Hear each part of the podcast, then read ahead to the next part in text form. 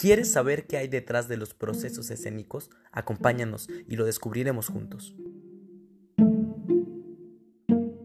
Sean bienvenidos a nuestro cuarto capítulo de Detrás de la Dirección Escénica de Felipe Ángeles. Aquí está con nosotros Rodolfo Guerrero y sin más ni más, porque el tiempo nos apremia, vamos a empezar con las preguntas. ¿Cómo se tomaron las decisiones relacionadas al vestuario y la musicalización de este macroproyecto, Rodolfo? Fue una cosa de conciliar todos los aspectos. El vestuario lo hizo Carlo de Michelis y el, el asunto del diseño sonoro, diseño eh, de música original, lo hizo Rodrigo Castillo Filomarino. Con ellos platiqué con cada uno por su lado, por supuesto. Llegamos a ciertos acuerdos. Con Rodrigo, en la música, él iba a hacer arreglos originales, nada de ediciones ni de nada, iba a ser algo original, piezas de la revolución clásicas que luego finalmente logramos depurar todo hasta lograr simplemente ciertos acordes en ciertos momentos de la obra. Vaya, la obra estuvo muy aséptica en ese sentido, no estaba llena de música, no estaba llena de, efectos sonoros, eh, de pronto sí yo decía, a ver, quiero que haya un tren, quiero que se vea una, que se oiga una muchedumbre, quiero que se oiga esto y de pronto platicando entre ambos logramos decidir que no, que lo mejor era nada más dejar ciertos acordes de piano. Entonces eran muy breves, eran muy sencillos y estaban puestos en el momento justo. Sobre el vestuario, ¿cómo fue ese proceso?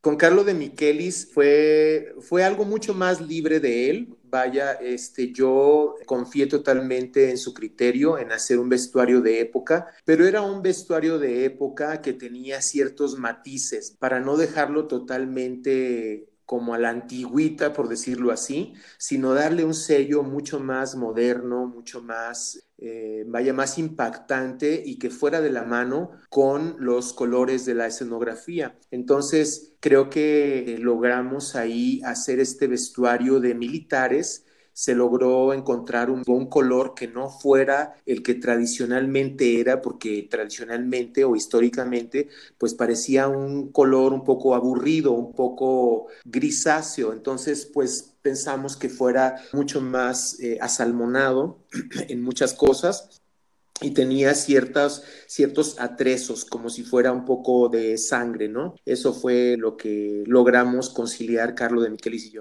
Estos colores que hablas, pues obviamente también están en el espacio escénico, que sería la escenografía, y la ambientación lumínica. Quiero pensar o imaginar cómo fue pasar esto a, a la concepción espacial, a la concepción lumínica. ¿Cómo fue el proceso de esta puesta en escena con respecto al espacio y la ambientación lumínica? Bueno, en este sentido, las dos cosas las hizo Jesús Hernández amigo mío de muchos años. Jesús eh, pensó en ciertas cosas, él fue tomando apuntes durante las lecturas. Primero comenzó con una rampa y antes de que me dijera de una rampa, yo lo que visualizaba era un asunto con, con radiografías, como una radiografía de este personaje. Entonces yo quería que hubiera radiografías, pero vaya, como de objetos, como de cosas y de alguna manera ponerlos en la escena. Luego platiqué con él y logramos eh, conciliar una propuesta distinta. Él pensaba en esta rampa, a mí me parecía un poco frío el espacio, no me decía mucho, aunque sí de alguna manera era importante buscar esta, esta altura de ver a personajes encumbrados en la parte de arriba y ver a personajes en la parte de abajo. Era una tentación que teníamos ambos, entonces creo que logramos al final conciliar que fuera una escalinata. Él propuso esa escalinata, la propuso totalmente frontal al público. Yo lo que hice cuando él me la mostró fue romperle el eje, es decir, en lugar de que estuviera totalmente frontal al público, hice que estuviera en diagonal, lo cual le daba una sensación distinta. Creo que las escaleras finalmente dieron una sensación de empoderamiento, ¿no? De, de algo, algo que está encumbrado, algo que está eh, desde arriba moviendo los hilos de abajo, ¿no? Que era un poco la, la sensación. También yo tenía pensado hacer como un espejo con el público, pero, pero un espejo antiguo, un espejo de estos que están en las casas antiguas como un poco rotos, como un poco agrietados, y eso fue el color que se logró dar un poco a, los, a las escalinatas, una textura como antigua, como vieja, y eso fue lo que, lo que conciliamos. Y qué interesante, porque incluso esta propuesta de las escaleras, pues no es nada alejada a la que Elena Garro propone en el texto, ¿no? En el texto menciona ella que todo pasa en las escaleras del Teatro de los Héroes de aquí, de Chihuahua, ¿no?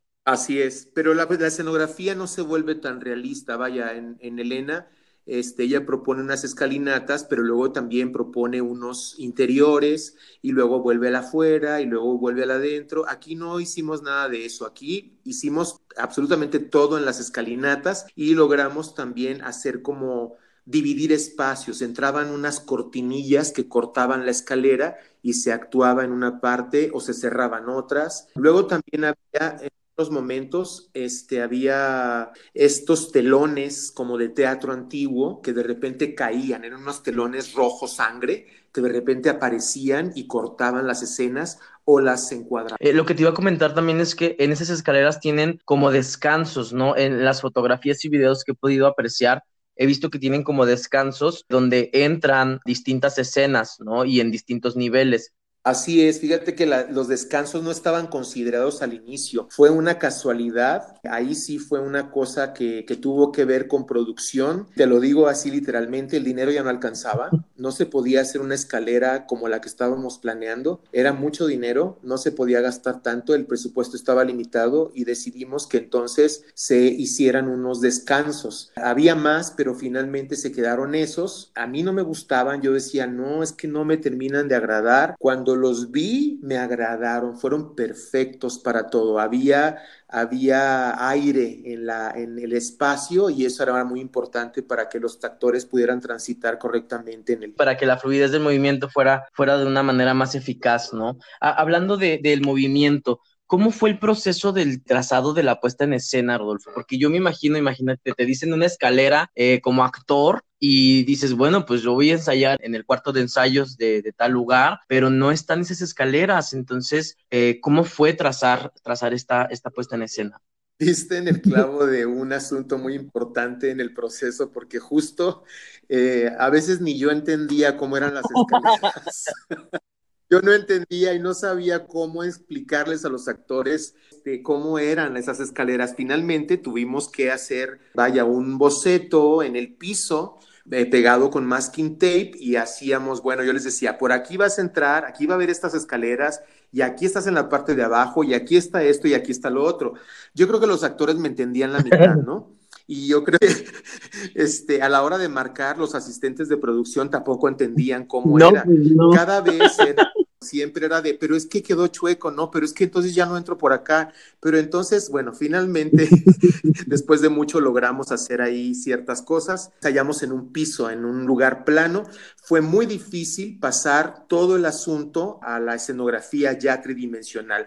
Hablamos mucho al respecto con los actores y les dije, por favor, vamos a enfrentarnos al asunto de que donde estuvimos ensayando no es la escenografía, era el piso plano. Ahora nos vamos a enfrentar con algo muy fuerte que es la escenografía de verdad. Y de verdad fue un shock para todos. Fue un shock. Yo te iba a preguntar cuáles fueron los retos para ti como director, pero aquí acabas de, decir uno. No sé si hay algún otro reto o otros retos que tuviste en esta puesta en escena que, que tú en algún momento hayas dicho, ala, ¿qué hago? ¿Qué hago con esto? Bueno, los retos que yo tuve y que fueron definitivamente implacables conmigo fue el tiempo. Hacer esta obra en tan poco tiempo, o sea, un formato enorme con tanta gente, sí fue bastante difícil, fue muy complejo organizar. Organizar era, era es, la, es la palabra clave, cómo organizar todo. Afortunadamente, la asistente de dirección fue maravillosa, Juliani Pérez Berti logró que todo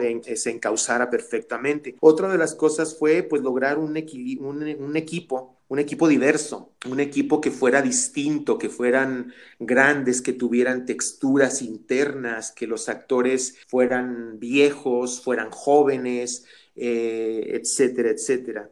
Otra cosa fue pues que, pues así como se oye, que los actores no tuvieran miedo de estar en las escaleras. Fue muy difícil realmente lograr que los actores eh, se mantuvieran firmes y pasaran como como Juana por su casa, ahí este, en las escaleras, porque sí hubo varios conflictos al respecto, algunos actores se sintieron mal, otros se mareaban, otros no, sentían, no se sentían seguros, otros estuvieron a punto de caerse, este, pero finalmente logramos el, el, cometido. Y la final fue pues lograr que las palabras de Felipe Ángeles llegaran al público, y creo que llegaron.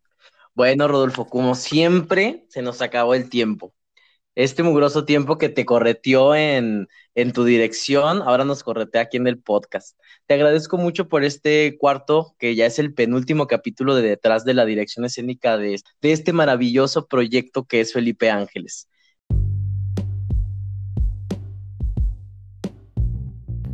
¿Te quedaste con las ganas de más? Reproduce el siguiente capítulo.